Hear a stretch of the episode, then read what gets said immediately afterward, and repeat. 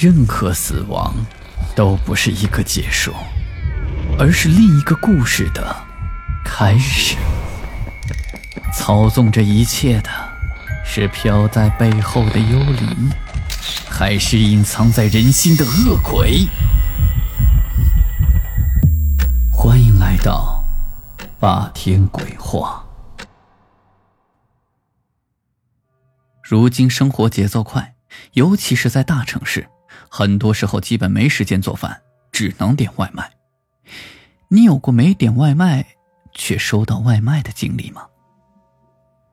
今天就给你讲个灵异故事，到底是谁点的外卖？我家城市里有一个地方，我们都叫它二奶街。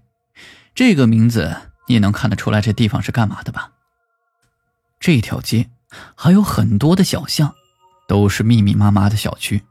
有钱人就把二奶养在这个地方，而这种地方也经常出现有人跳楼或者有人上吊的负面新闻。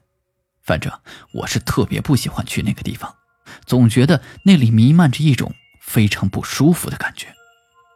但是，艾冰冰的工作却在这个附近，她没办法，只能在那附近租下了一个房子。一开始，两个男的加上艾冰冰和他女朋友，一共四个人一起合租。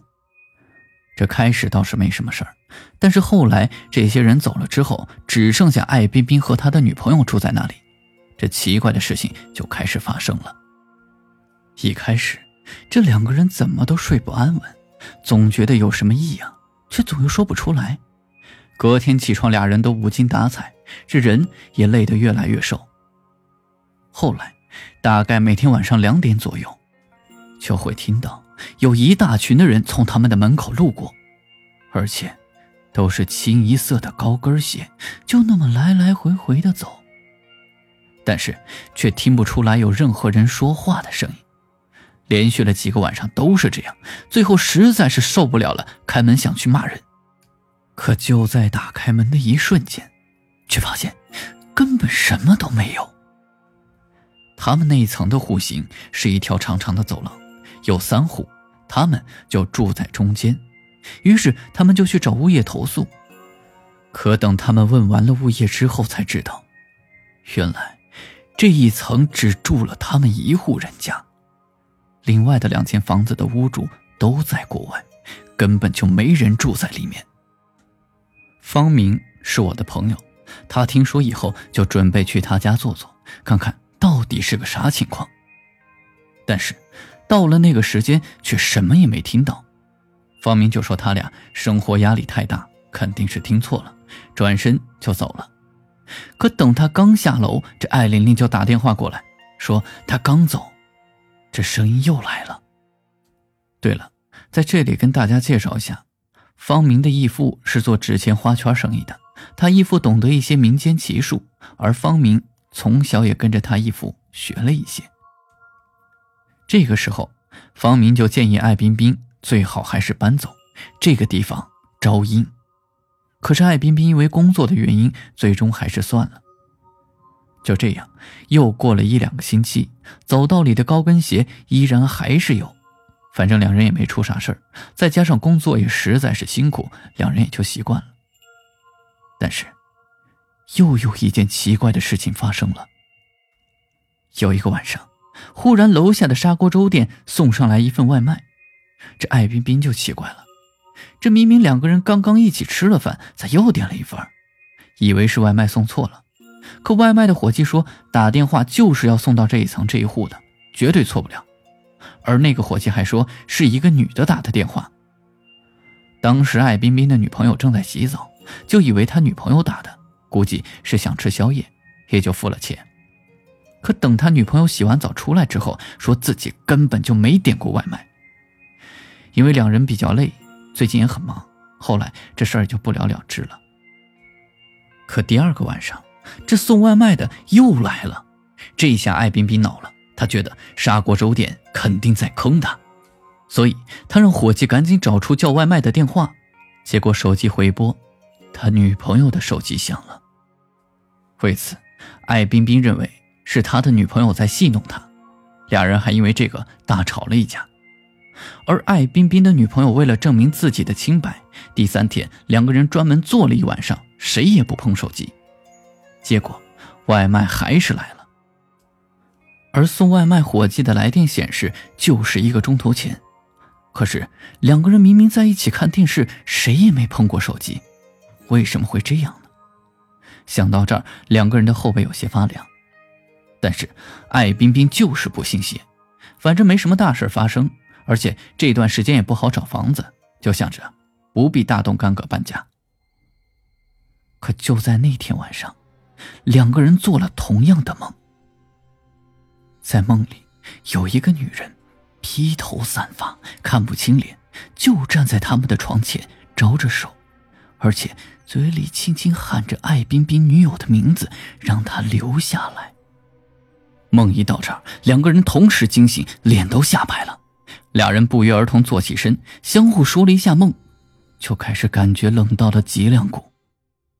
等俩人冷静一会儿之后，艾冰冰立马给方明打了电话，请他赶紧过来看看。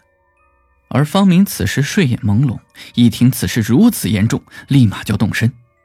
因为离得近，最多也就十分钟的事儿就到了。刚进了门，艾冰冰的脸色慌张。可就在艾冰冰转身叫女朋友的时候，突然他的脖子被女朋友双手给掐住，艾冰冰没办法呼吸，一个趔趄倒了下去。方明看到这一幕也是懵了，迅速掏出一块木牌，立刻大吼一声：“哪儿来的混账东西，还不放开！”然后就冲了过去，拉开两人。也许是木牌起了作用，艾冰冰的女友惊了一下，松开了手，定在了原地。此时，艾冰冰在地上大口的喘着粗气。而他的女友依然保持着掐人的姿势，一动也不动，只是翻着白眼，恶狠狠地盯着方明。方明掐指算了一下，伸手在艾冰冰女友的脑门上画了什么，结果艾冰冰的女友突然瘫软在地上，晕了过去。等艾冰冰的女朋友醒过来时，还傻傻的在问：“方明啥时候过来的？刚才发生什么事了？”很明显。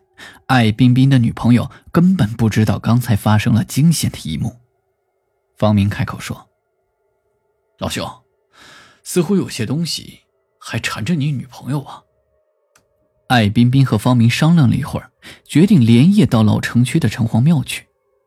一路上，艾冰冰的女友一会儿正常，一会儿就莫名其妙的阴阴的笑了起来，但最终却是没做出什么出格的事情。到了城隍庙的门前，方明着急的拍着门，还好大半夜还有一个师傅在。方明简单的说明了情况，师傅也是好心人，立马就带他来到了主殿，弄了一杯香粉水给他女朋友喝了，然后就一直念着经。大概半个钟头之后，艾冰冰的女友才慢慢恢复正常。艾冰冰询问了几句，才把刚才所有的事情告诉了女朋友。他女友吓得都快哭了，说再也不肯回那个屋子。随后，师傅给了艾冰冰一串自己用的佛珠，并叮嘱他要选在下午两点时分回去收拾屋子，赶紧搬家。第二天中午，方明就陪着艾冰冰按照师傅说的时间回去了。进了屋子，什么事情也没有发生，但是还是以搬家为妙。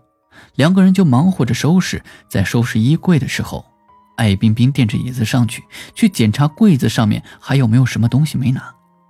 就在这个时候，他看到了一双鲜红的高跟鞋，当时就差点把艾冰冰吓得从椅子上跌落下来。这一双高跟鞋很新很新，但是艾冰冰可以断定，绝对不是自己女朋友的，因为他的女朋友脚很小，而那个鞋子。明显大了许多。据艾冰冰回忆说，当时搬进来的时候哪儿都看过，唯独这衣柜上面却没有检查。难道就是这双高跟鞋在搞鬼？但是不管是不是，艾冰冰再也不想多留，收拾完就立马离开了这里。自从搬离那里之后，两人就一直平安无事，就再也没有发生过。任何奇怪的事情了。好。了，今天的故事就讲到这里。我是孙霸天，听完故事记得转发给你的小伙伴一起收听。午夜论奇案，民间言怪谈，这里是霸天鬼话，我们下期再见。